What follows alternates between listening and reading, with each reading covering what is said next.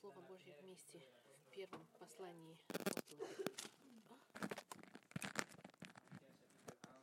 Откроем Слово Божье в первом послании апостола Петра.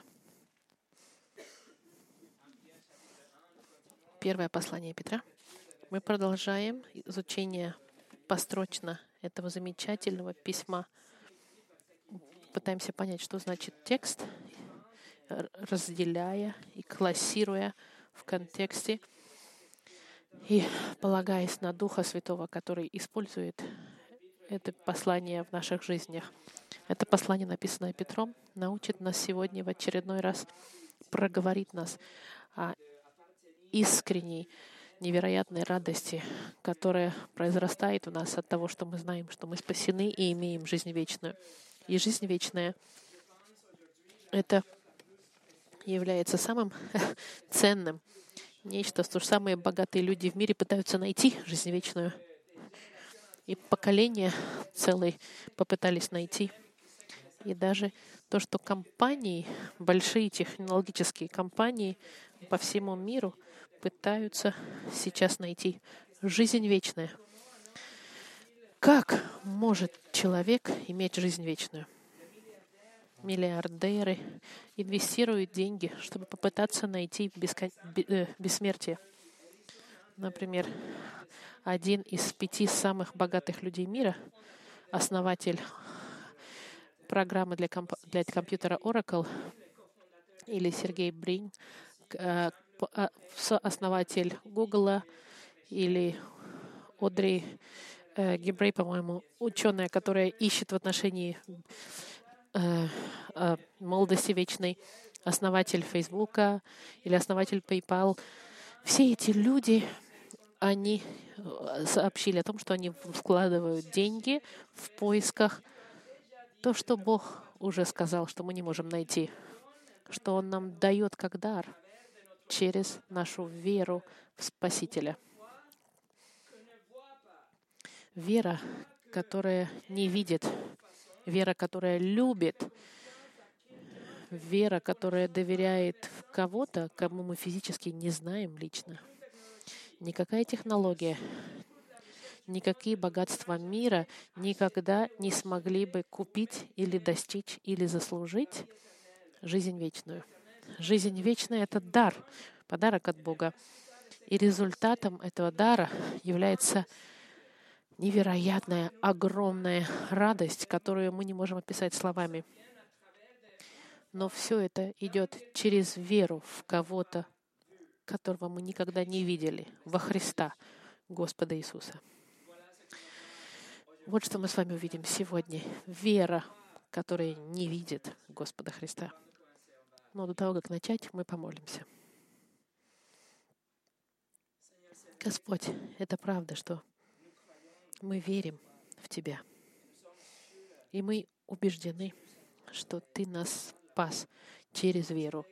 Это правда, что мы никогда не трогали Твои руки и не слышали Твой голос и не видели Твое лицо, но мы Тебя любим, и мы доверяем Тебе. И именно эта вера, которую мы сегодня будем изучать в Слове Твоем, и я молю, Господь, чтобы Ты открыл наши глаза и наши сердца, чтобы мы могли увидеть Тебя верой, и чтобы эта вера была укреплена в наших сердцах, чтобы доверять Тебе еще больше. И чтобы результатом был эта радость славная. Именем Христа мы молимся. Аминь. Сегодняшнее послание называется «Не, не видя, верим». Наш текст сегодняшний будет первое послание к Петра с 6 по 9 стих для контекста, но мы сфокусируемся на 9 стихе. Об этом радуйтесь, 6 стих, первая глава. Шестой стих. «Поскорбив теперь немного, если нужно, от различных искушений, чтобы испытанная вера ваша оказалась драгоценнее гибнущего, хотя и огнем испытаемого золота, к похвале и чести, и славе в явлении Иисуса Христа, которого, не видев, любите, и о котором до ныне не видя, но веруя в Него, радуетесь радостью неизреченной, и преславной, достигая целей веры вашей, спасения душ. Я бы хотел привлечь ваше внимание на нечто до того, как мы окунемся в наш текст. Обратите внимание, что шестой и восьмой стихи, в этих стихах Петр пишет в отношении радости. В шестом и восьмом стихе он пишет о радости. Это значит, что текст посередине имеет форму, которая называется включение, что текст, как бы сказать, в рамки складывает а, какую-то основу, что объяснение радости, например, оно в центре, и оно обрамлено шестым и восьмым стихом. Даже во время испытаний вы радуетесь, потому что испытания доказывают истинность вашей веры. И потом в девятом стихе он говорит, что это причина нашей веры, спасения наших душ. И после в самом центре, в седьмом и восьмом стихе, нам дается объяснение в отношении радости и веры, в которой или через которую эта радость приходит. Сказав это, мы разделим наше изучение на четыре части. Первое — вера, которая любит. Второе — вера, которая доверяет. Третье — вера, которая радуется. И последнее — вера, которая спасает. Первое — вера, которая любит. И мы сможем с вами восьмой стих, в котором сказано, которого вы, не видев, любите. Петр был один из самых привилегированных людей, имеющим э, общение с Господом Христом. Он видел его. Не только Петр видел Христа, он шел со Христом в течение трех лет. Не только он был частью толпы, не просто, что он был рядом с ним ходил. Нет, он был буквально присутствовал в каждом, при каждом его чуде, в каждый момент из службы Христа. Но не только этому, он был частью 12 апостолов, но не только он был членом 12 апостолов и лидером. Он являлся частью его интимного круга вместе с Иоанном и Иаковом. Петр был со Христом все время. Петр был, когда Иисус излечил его э, тещу, когда он накормил пять тысяч человек, когда он шел по воде во время чудесного изменения, трансфигурации, когда Иисус был перед а, первосвященником, Петр был рядом. И потом Петр отрекся от Христа трижды, а потом Иисус был на кресте, а потом Иисус воскрес, и Петр был там, а потом завтрак на пляже, Петр был там. Петр был неким, кто имел невероятную привилегию, но его читатели, что сказать в отношении других христиан через века, что же в отношении нас? Видели ли мы Господа Христа, как Петр это его видел? И ответ, конечно, нет. Мы опоздали на две тысячи лет, чтобы увидеть Христа. У нас не было этой привилегии увидеть физически Иисуса. И Петр признает этот, э, можно так сказать, недостаток своего рода, не то чтобы недостаток, это проблему своеобразную, но при всем при этом он говорит, даже если вы его не видели, вы его любите. Самое важное для церкви — это не то, что они видят, или что они видели во времена Петра. Что церковь видит? Церковь в те времена видела гонения, она видит смерть, но это не самое важное. Что важно, это знать, кого они любят и с кем они находятся в союзе. Даже если они не видят, они с Господом Христом. интересно знать, что Петр, когда он писал «не видев, любите», Слово, которое использует Петр для любви, это любовь агапе. Вы знаете это слово, это совершенная любовь. Любовь, которую Господь, которой Господь возлюбил свой народ. Безусловная любовь. И Петр говорит, что И церковь гонимая любит Господа Христа таким образом, даже если они гонимы из-за их любви ко Христу. Любовь Агапе, любовь совершенная, любовь по выбору, безусловная любовь. Даже если мы не видели, мы любим Его. У нас любовь ко Христу вот такая агапе. Но апостол Петр, Петр, церкви, э, лидер церкви, самый близкий ко Христу вместе с Иоанном Яковом, когда он столкнулся с девочкой, он отказался от Иисуса не один раз, а даже три раза. В ночь ареста Христа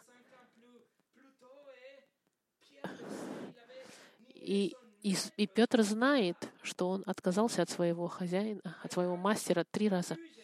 Видев Христа, будучи с ним в течение трех лет, он предал своего лучшего друга, своего хозяина. И плюс, после воскрешения, когда Иисус спросил трижды, если Петр его любит любовью агапе, совершенной любовью, Петр ответил, да, я тебя люблю, но люблю братской, дружеской любовью. Люблю тебя как брата, как, как друга. Филео — любовь в греческом языке. Это с, большим, с большой кротостью и с болью в своем сердце Петр пишет это в, этой, в этом письме, как если бы он говорит, вы его любите, даже не видев, но я, я не смог показать свою любовь ему, когда должен был. Я, у меня не получилось, но вы, даже если вы проходите через испытания, даже если вы гонимы в другие города, даже если Неро за вами бежит, вы любите Христа жертвенной любовью, любовью Агапы. Видите? Кроткое сердце Петра здесь. И глагол, который он использует, это в активном настоящем времени. Это значит, что это действие, которое происходит. Вы любите его постоянно. Ваша любовь не меняется, несмотря ни какие обстоятельства. Вы, церковь, любите Господа Христа постоянно. Даже я, который видел его, не смог его возлюбить так. Друзья мои, настоящая вера любит. Настоящая вера любит Господа Христа, даже не видев Его. И это цель христианства, не правда ли? Христианин любит Господа Христа. И, возможно, сейчас вы рассуждаете и думаете, да, я люблю Иисуса, конечно, но я не уверен, что я люблю Его так, как должен. Я не могу обманывать, что я люблю Его жертвенной любовью. Я не уверен, что я люблю Его так глубоко. Я Его люблю, но не знаю, насколько глубоко. И я признаюсь, друзья, что я так же, как и вы, в таком же положении. И я думаю, что мы все в одинаковой компании находимся. Петр был такой же. Он любил Иисуса, но не таким качеством любви, который, который Иисус любил его. Пойдемте со мной, пожалуйста, в Евангелие от Иоанна в 21 главу. Это эпизод, о котором я говорил.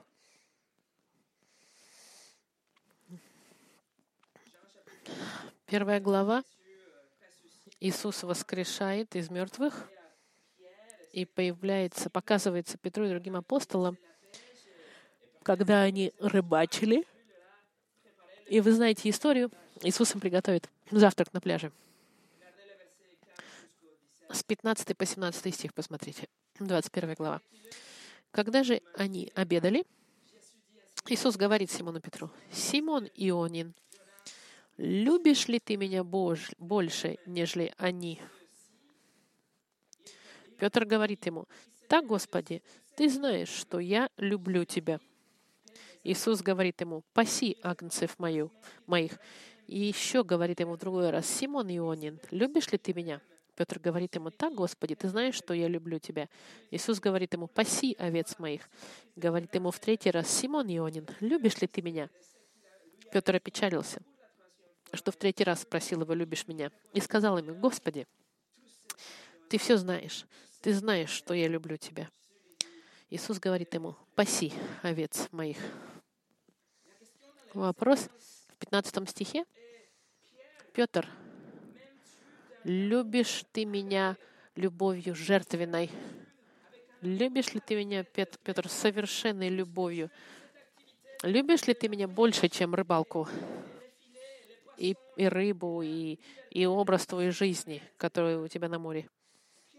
И Петр отвечает, да, я, конечно, люблю тебя, но он ответил а, слово с любовью братской, дружеской. Я люблю тебя по-дружески. Господь спрашивает второй раз в 16 стихе, «Любишь ли ты меня любовью жертвенной, агапе, любовью безусловной?» И Петр отвечает, «Да, конечно, я тебя люблю. Не таким качеством, не с любовью жертвенной, но люблю тебя как друга». Слово «любовь». И в третий раз в 17 стихе, «Любишь ли ты меня любовью безусловной, потому что слова «любовь» в греческом в оригинале, они разные здесь. И здесь написано, что Петр опечалился. Это слово Господь, э, Петр использует, что мы опечаливаемся испытаниями. И Петр отвечает, что ты все знаешь. Ты знаешь, что я тебя люблю, но не с любовью жертвенной совершенно, но я тебя люблю. И люблю тебя как друга, как брата. Видите, друзья мои, любовь Петра даже после воскрешения и после всего того, что он пережил вместе с Господом Христом, не была совершенной. И наша любовь ко Христу сегодня, она может быть не, не на том уровне и качестве, и интенсивности, которая должна быть, но по-любому наша любовь к Господу Христу, она настоящая. Мы любим Иисуса. И мы рассчитываем на Его всезнание, чтобы Он проанализировал наши сердца, видел и знал, кого, что мы Его любим. Может, не совершенной любовью, но искренней любовью. И наша любовь к Нему, она не, не натуральна, не естественна. Мы не рождаемся с этой любовью, не рождаемся с любовью ко Христу, нет. Это было нам дано в, наше рождение свыше. Поэтому, если мы любим Господа Христа, мы можем, можем возрадоваться, потому что это доказательство того, что мы рождены свыше. Любовь, которая у нас ко Христу, это приходит с рождением свыше. Иоанн пишет, будем любить Его, потому что Он прежде возлюбил нас в Иоанне. Павел в Римлянах пишет, «А надежда не постыжает, потому что любовь Божья излилась в сердца наши Духом Святым, данным нам». Дальше Иоанн пишет, «Иисус, если бы, если Бог был бы вашим отцом, вы бы меня любили». Видите, что если мы любим Господа Христа, это потому что Он мы любим Отца, потому что мы получили любовь в наши сердца через Духа Святого, как написано в Римлянах. И это смысл христианства, настоящая, искренняя любовь к Господу Христу. Любовь несовершенная, возможно. У нас нет совершенной любови, которой Господь нас любит. Но у нас достаточно любви к Господу, к Спасителю наших душ. Мы любим Его — мы не можем сказать, что мы христиане, если мы не любим Господа Христа. И мало того, Павел, который пишет Коринфянам, он бросает проклятие тем, кто не любит Иисуса. Кто не любит Господа? А потому что быть христиане, христи... а, быть христиани... христианином противоречит тому, кто не любит Христа. Если вы христианин, и вы не любите Христа, вы не христианин. Павел пишет в послании к Коринфянам первое. Кто не любит Господа Иисуса Христа, анафема будет предан, ну, проклятию. 1 Коринфянам 16, 22. Если нет любовь ко Христу, он проклят. Потому что это значит, что вы не христианин, и вы принадлежите к последнему уничтожению в конце времен. Но если у нас любовь Христа или ко Христу, это значит, что мы рождены свыше, и милость Господа на нас. И в послании к Ефесянам сказано, «Благодать со всеми, неизменно любящими Господа нашего Иисуса Христа». Аминь. Послание к Ефесянам 6.24. Друзья мои, мы должны признать, что у нас невидимый хозяин. Мы его не видели, мы его не, не касались и не слышали. Но однако наша вера, и, вернее, через веру мы его любим. У нас настоящая любовь ко Христу. Даже если наша любовь несовершенна, и как Петр, мы говорим, проверь наши сердца, Господь, что у нас есть любовь для Тебя. И потому что мы Его любим, мы можем сегодня возрадоваться, зная, что мы принадлежим Ему, зная, что у нас есть Слово Его, открытое для нас, и что мы с Ним и будем с Ним навечно. Друзья мои, давайте укротим наши сердца и попросим Господа, чтобы Он нам дал больше веры и больше любви. Давайте будем молиться в кротости, как в послании от Луки сказано, увеличь нашу веру. И текст в послании от Луки, может быть, это, может быть, Петр, как, как э, главный среди группы говорил, увеличь нашу, нашу веру, укрепи, увеличь нашу веру, чтобы наша любовь к Тебе увеличилась в ответ. Послушайте, что Спurgeon написал. «Я не выношу, что мы любим Христа немного. Это мне кажется ужасным. Если ваше сердце не горит любовью ко Христу, это отвратительно. Давайте любить Его бесконечно. Давайте попросим Его, чтобы Он расширил наши сердца и наполнил пламенем Его любви.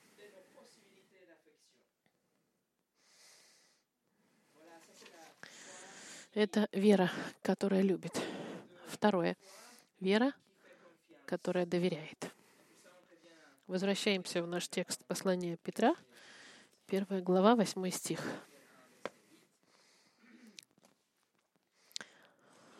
Петр пишет, которого не видев, любите, и о котором до ныне не видя, но веруя в Него, радуетесь радостью неизреченной и преславной. Петр продолжает э, размышления, и он сравнивает привилегию невероятную, которая была у него быть лично со Христом в течение трех лет, и то, что даже если церковь не имеет такой привилегии, мы верим в Него, не видя Его. И два глагола «верить» они в, и любить это в настоящем постоянном времени. Что церковь продолжает любить и верить во Спасителя, даже если они его не видят. И слово в восьмой главе «веруя» — это не просто верить, это очень важно понять, что само по себе слово в греческом языке значит доверять. Это значит возлаг... отдать своей жизни чему-то. Доверять до такой степени, чтобы отказаться от своей жизни ради объекта вашей веры. Это настолько доверять, что у вас нет ни одного сомнения. Вы убеждены через, в этой вере. Это вера, которую должен человек иметь, чтобы прыгнуть с самолета. Если вы доверяете парашюту, тогда вы прыгаете с самолета с высоты, потому что вы поверили, и вы были уверены на сто процентов, что этот парашют откроется. И именно поэтому вы спокойно выпрыгнули, доверившись парашюту. Вы доверили свою жизнь парашюту. Но в восьмом стихе глагол «верую» следует э, предлогом «в». И эти а, как бы вера в никогда не использовались в, до новозаветных времен. Петр написал это потому, что наша вера возлагается в Господа Христа. Мы доверяем, сильно, бесконечно доверяем наши отношения с Ним. Мы уверены, что Господь с нами, и Он нас никогда не оставит или никогда нас не разочарует. Наше личное отношение с Господом Христом. И если кто-то возлагает свое доверие в Господа через Иисуса для, по мелочам жизни, для больших решений и, и позволяет себе быть ведомым Слову Господа, результатом будет невероятная радость, будет мир даже во времена войны. Я очень люблю книгу псалмов. И постоянная тема через псалмы — это радость, которая им и появляется через веру в Господа, даже во времена войны и испытаний, даже если мы не видели его. Дам вам несколько примеров. Псалом 5.12. «И возрадуются все, уповающиеся на Тебя. Вечно будут ликовать, и Ты будешь покровительствовать им, и будут хвалиться Тобой, любящие имя Твое». Псалом 9, стих 3. «Буду радоваться и торжествовать о Тебе, петь имени Твоему Всевышний». 31 Псалом 11. «Веселитесь о Господе и радуйтесь, праведные, торжествуйте все правые сердцем». Псалом 42, 4. «Я и подойду я к жертвеннику Божию, к Богу радости и веселья моего». А потом псалмист задается вопросом, что унываешь ты, душа моя, и что смущаешься? И он отвечает, уповай на Господа, ибо я буду еще славить Его, Спасителя моего и Бога моего. Нет никакой причины в жизни для христианина быть, быть раненым, грустным, депрессивным и безнадежным, жить в боязни и не спать если вы знаете, что Господь Христос с вами, даже если вы его и не видели, и Петр пишет во второй раз, вы не, не видя, веруете. Вы доверяете Ему. И это совпадает с, с концом, со, со, с остальными книгами Нового Завета. Новый Завет нас учит тому, что отсутствие физического контакта с чем-то не является источником нашей веры. Скептики и неверующие задаются вопросом и говорят, но как это возможно? Как вы можете верить во что-то, даже если вы, если вы это не видели? Как вы верите во Христа, если вы никогда его не видели? И ответ — вы это делаете постоянно. Вы идете к врачу, имя которого вы не можете произнести, может быть, чью, чье обучение вы не можете проверить. Он вам дает э, бумажку, которую вы не можете прочитать. Вы привозите это в аптеку, которую вы никогда не, в аптеку, которую вы никогда не видели. Он вам дает какой-то химический состав, который вы не знаете. Вы возвращаетесь себе, и вы пьете эту таблетку три раза в день и вы даже не видели производства этой таблетки. Во всем этом вы верите. Но мы, мы знаем Господа Христа. И мы верим и идем по вере. Вы знаете стихи классические. Мы идем по вере, а не по тому, что мы увидели. Мы верой живем. Да, мы верим во Христа, даже если мы Его не видели, и мы любим Его, даже если мы Его не видели послании к евреям сказано, что вера же есть осуществление ожидаемого и уверенность в невидимом. Иисус был категоричен на эту тему. Он заявил благословение на нас, на всех, когда он сказал в послании от Иоанна 20:29, блаженный, не видевшие и уверовавшие. Друзья мои, Это вы и я. Это церковь. Это верующие. Мы не видели Господа Христа, но мы возложили свою веру в Него, так же, как и мы бы сделали, если бы мы должны были спрыгнуть с самолета с парашютом. Если вы будете прыгать с парашютом с самолета, вы знаете, вы убеждены, что закон притяжения вас притянет и раздавит. И если же мы спрыгнем из самолета жизни вечность, закон Божий гарантирует, что мы будем уничтожены. Мы нарушили закон Божий своими, своей ложью, своей завистью, богохульством.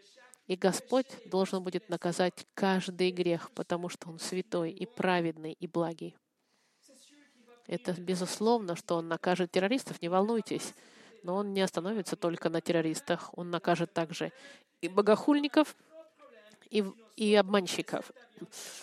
И если мы прыгнем из этого самолета жизни, так называемого, без парашюта, у нас большая проблема. Но Господь Христос умер вместо грешников, удовлетворил божественное правосудие, чтобы наше досье было закрыто и убрано. Мы, нарушившие закон Божий, но Иисус оплатил штрафы все за нас со своей совершенной жизнью, смертью и воскрешением. И мы в ответ — должны лишь покаяться и поверить в Него. Но не просто верить, что Он существует, а довериться полностью Ему, как если бы мы доверились парашюту. И если мы раскаиваемся и доверяем Господу Христу, отдаем Ему нашу жизнь, тогда Он нам дает эту вечную жизнь и дает нам прощение наших грехов и то, что пытаются получить каждый из миллионеров — вечную жизнь. Мы получаем ее бесплатно как дар. Я хотел привлечь ваше внимание на это слово в восьмом стихе «до, до, э, до ныне». До ныне сейчас имеется в виду, в это, пока. Это значит, в восьмом стихе мы можем сказать, вы его любите, не видя в него, и верите в него, пока в него еще, и пока его еще не увидев.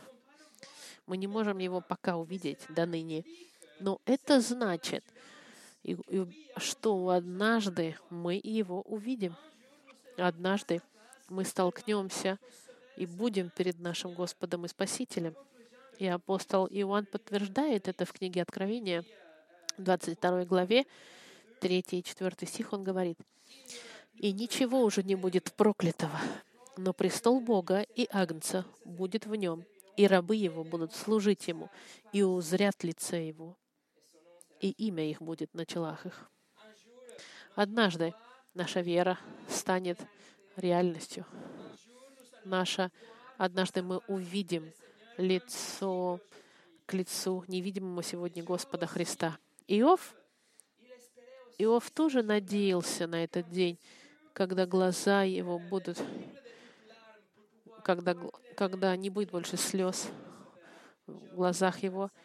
Иов, и он сказал, но я знаю, вот она вера, я знаю, что мой Искупитель жив, и что Он воскресит меня, когда кожа моя будет уничтожена.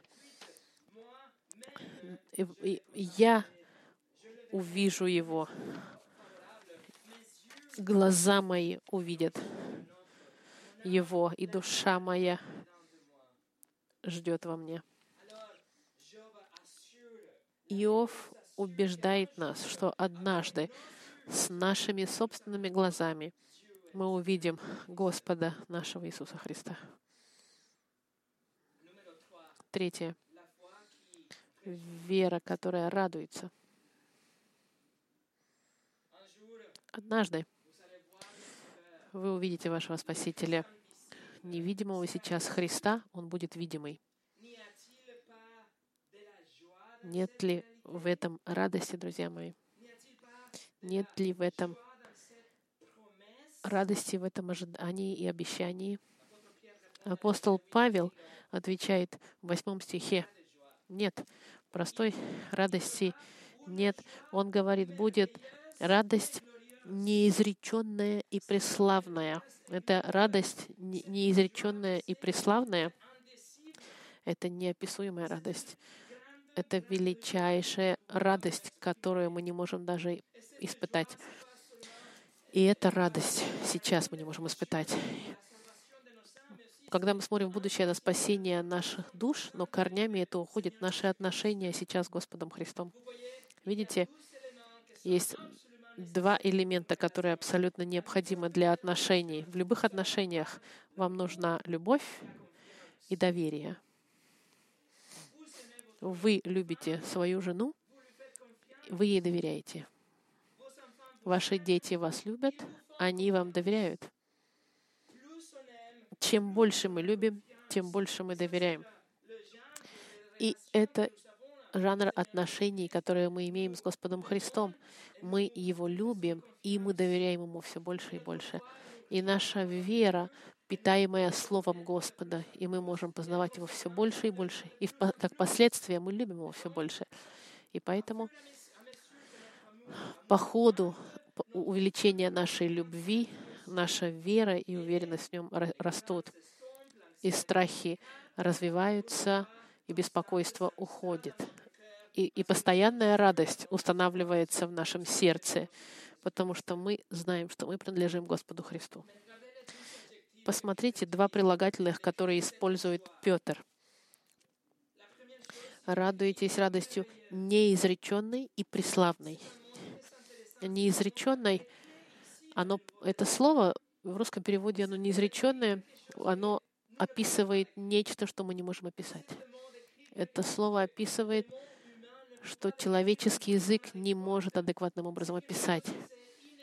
Это так, так и сказано, неизреченное невозможно описать или нарисовать реальность этой радости. И второе слово — преславный.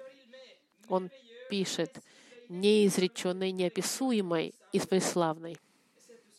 И это второе слово «преславный» — описывает славу Господа в Старом Завете. Этот союз, который это славу, которая окружала присутствие Господа в старозаветные времена.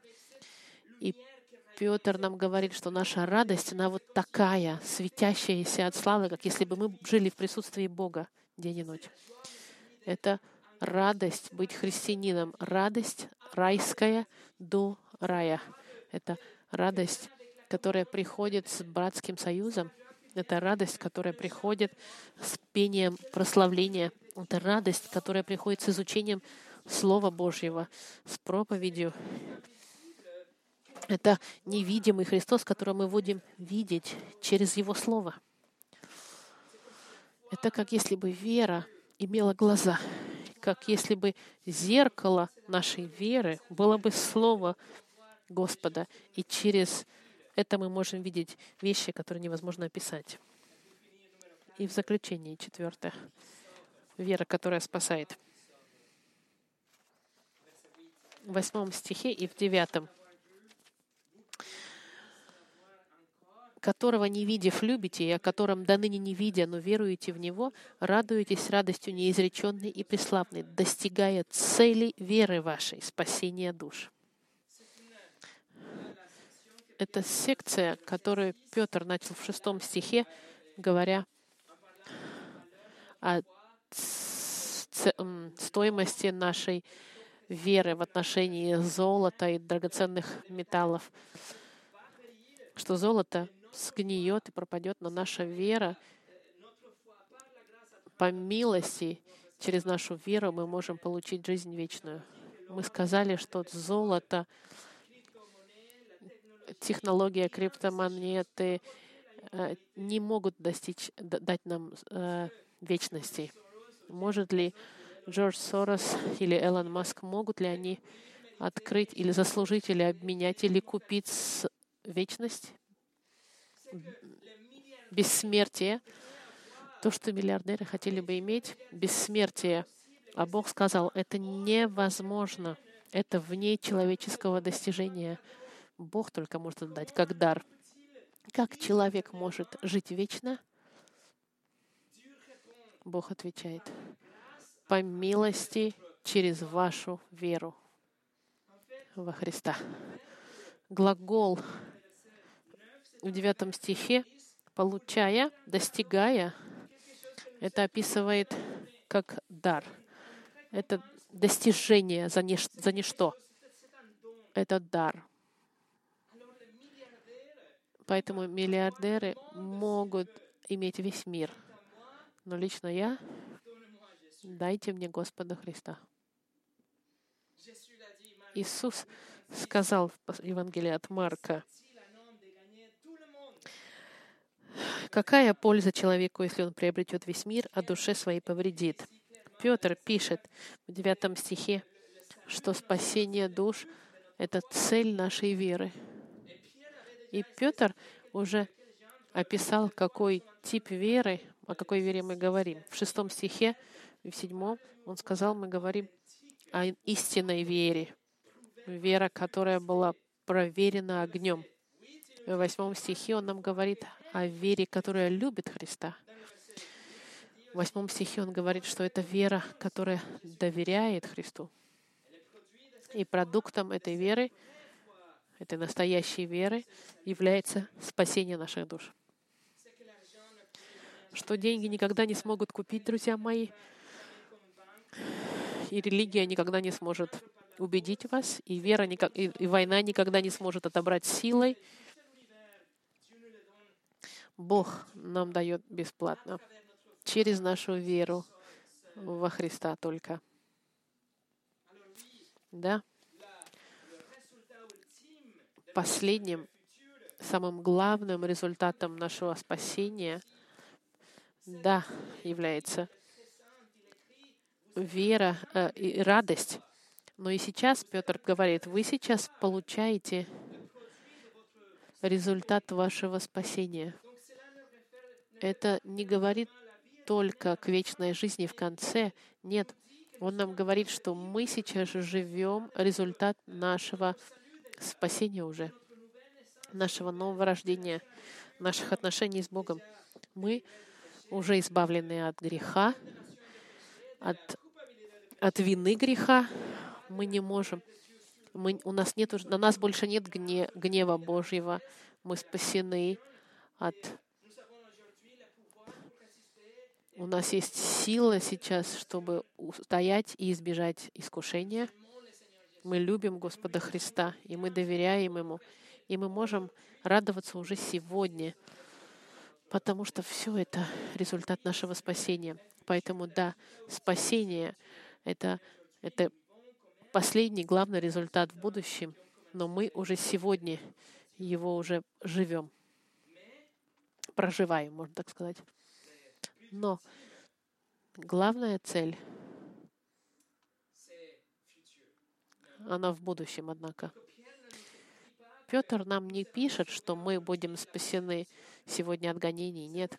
Именно поэтому в пятом и в девятых стихах, когда он говорит о спасении, он хочет убедиться, что мы понимаем, что, что он не говорит о настоящем. Он не хочет сказать, чтобы читатель неправильно понял. Бог не обещает нам избавления от гонений. Петр указывает в будущее. Он не говорит об избавлении от болезней, избавлении от критики, от безработицы, от детей непослушных, от проблем в браке. Нет. Он указывает нам в будущее и говорит, спасение, которое откроется в последние времена, готово открыться в последние времена. И в девятом стихе это говорится, спасение ваших душ. Бог поэтому нам не обещает избавления сегодня физических никаких. Но Он обещал и сдержит свое слово об избавлении духовном через нашу веру. И в этом наша радость. Это славная радость, спасения наших душ через нашу веру. Мы любим того, который обещает нам вечную жизнь. Все миллионеры могут получить, могут иметь то, что они видят. Мы же доверяем в того, которого мы не верим, не видим, но которого мы знаем по-любому. И по милости и через веру Он нам дает спасение наших душ. Как может человек жить вечно? Ответ — через по милости, через веру. Когда он начинает любить Иисуса, не видев Его, и доверяет Иисусу, не видев Его, опять же, как только он возрадуется, и когда он спасен.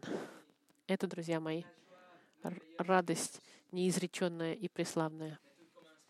Но все начинается через веру. Помолимся вместе.